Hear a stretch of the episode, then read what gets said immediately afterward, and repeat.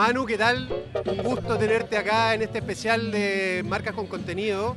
Eh, eh, felicitaciones, acá de ganar el, Marketing Best. Eh, estamos en unas sesiones de conversación con gente que nos parece como relevante en la conversación sobre el marketing y sentimos que teníamos que estar acá.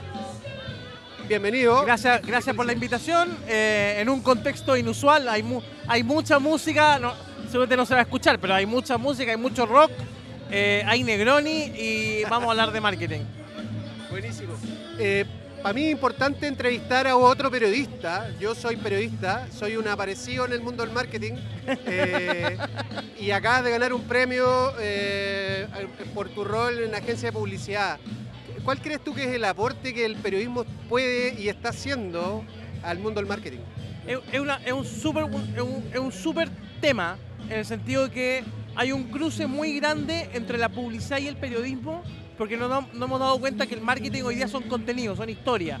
Y, a, la gente que estudia periodismo le enseñan a contar historia, a desarrollar eh, guiones, personajes, narrativa. Y hay mucho de eso en el marketing de hoy. Al mismo tiempo, o sea, yo siempre digo que los publicistas tienen que aprender de los periodistas y los periodistas tienen que aprender de cómo darle esa, esa cosa más marketera y no tan noticiosa. Hay que jugar como mover un poquito, mover un, moverse un poquito de la escuela de la que vienen, pero en el periodismo están esas herramientas narrativas que hoy día son preciosas para contar historias, ya sean audiovisuales o con, o con texto o como sea. ¿Y, cómo te parece que está la apertura como de la industria del marketing para recibir eh, todas estas como aportes que puedan generarse de nuevas disciplinas o de otras disciplinas, como el caso del periodismo?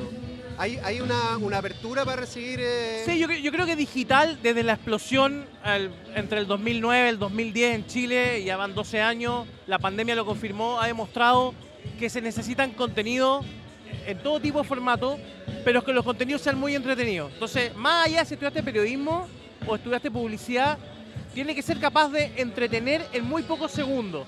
Todavía hay muchos que no lo entienden así, todavía hay muchos avisos que no van a ningún lugar, eh, latas enormes, cosas muy fome, como mi discurso cuando gané, que fue horriblemente fome por los, nervios. Cuando es muy fome y no entretiene, sonaste. Cuando lográis conectar con la audiencia, pasan cosas maravillosas. Y ahí hay que estudiar, más que estudiar de, obviamente, de campañas relevantes afuera, cosa de ver cómo hace alguien stand-up comedy o cómo, eh, cómo se conecta un cantante con su audiencia, cómo conectáis no es yo te cuento y me voy. ¿Cómo conecto contigo? ¿Qué te pasa a ti con, con ese contenido o con, esa marca?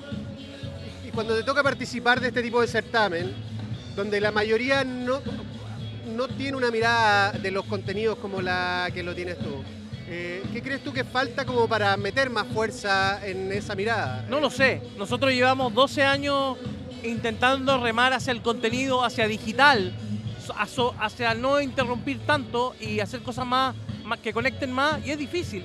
Pero la pandemia se ha encargado de impulsar, al menos cinco años hemos avanzado, en, uno avanzamos cinco.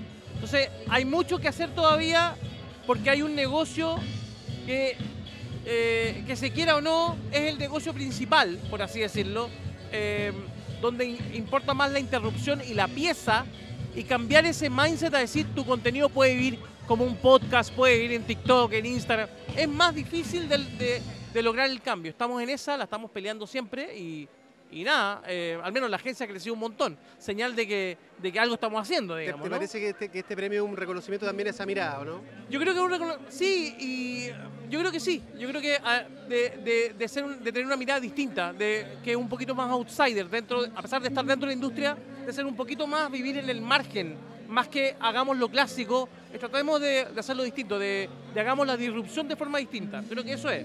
Em, a propósito de eso de lo de, lo, de los outsiders. perdón, perdón. Ahora, la publicidad no se termina. ¿eh? Eso de que viene el fin de la publicidad, de que se van a tener que todos los, los, publicistas reinventarse. La publicidad es la misma. Los contenidos, lo que hay que enfocarse es cómo logro entretener a la audiencia y cómo estoy donde está mi audiencia. Si, si mi audiencia se cambia de TikTok a BeReal, tengo que estar no puedo dudar. Eh, me tengo que cambiar de formato y de forma de contar la historia. Pero el contar historias no cambia, que eso es un poco la publicidad. A propósito de lo que mencionaba de jugar un poco al outsider, que creo que hace bien. y que va metiendo un poco de aire fresco a la discusión. ¿Cómo ves tú? Este es el primer evento grande como de la industria del marketing después de unos años como eh, parados por pandemia. Eh, ¿cómo, ¿Cómo ves este antes y después? ¿Ves a la industria del marketing chilena como ha crecido o se congeló, ha evolucionado Yo- o involucionó en estos años? Aquí me van a matar, pero yo lo que vi es que en dos años nos dimos cuenta que digital era central y, y todos, nos- todos se enfocaron en experiencia, en hacer todo muy digital. Y esta vuelta a lo, a lo normal, por así decirlo, o la nueva normalidad, ha hecho que muchos quieran volver a lo que era antes. Pero ya no hay lugar, es como estar en medio del mar en una tabla, ya no queda barco, Sí. no hay dónde volver. Tienes que seguir remando y eso cuesta, porque no sé qué viene más adelante, llegaré con esta tabla, no llegaré. Eh, Yo creo que estamos en ese proceso de hago el all-in o todavía sigo remando para volver. Hay que, hay que empujar nomás.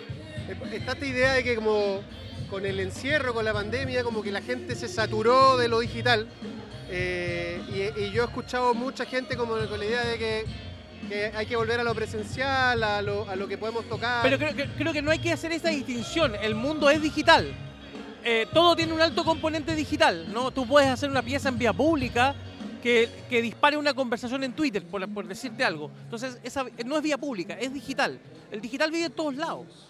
Lo que no hay que, no, hay que casarse con yo voy a hacer la, la publicidad en forma clásica como siempre se ha hecho. Da lo mismo. La idea es cómo cuentas una historia, cómo transmites una idea, cómo cuentas un concepto. El concepto es líquido, puede vivir en cualquier lado. Ahora, ¿cómo lo conectáis para que la gente se haga parte? y con Esa es la parte difícil. Porque llenar la ciudad de piezas, fácil. ¿Qué es lo que hace un generador de contenido, como, como tú te defines, eh, para inspirarse y que podría recomendarle a la gente que nos está viendo que Hoy, empezara a hoy- mirar más? hoy hay un ejemplo que es, que es a toda raja, perdón si lo dije mal, pero a toda raja.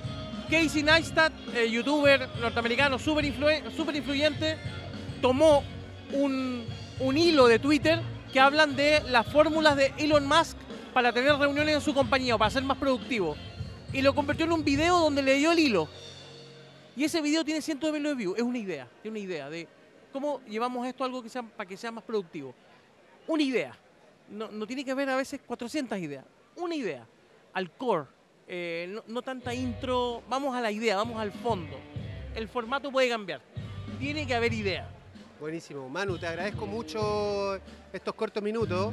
Espero que en, un- en un- una próxima oportunidad, quizás con, con menos música de fondo, podamos conversar más largo. ¿Te Cuando parece? quieran, gracias por la invitación y cuando quieran.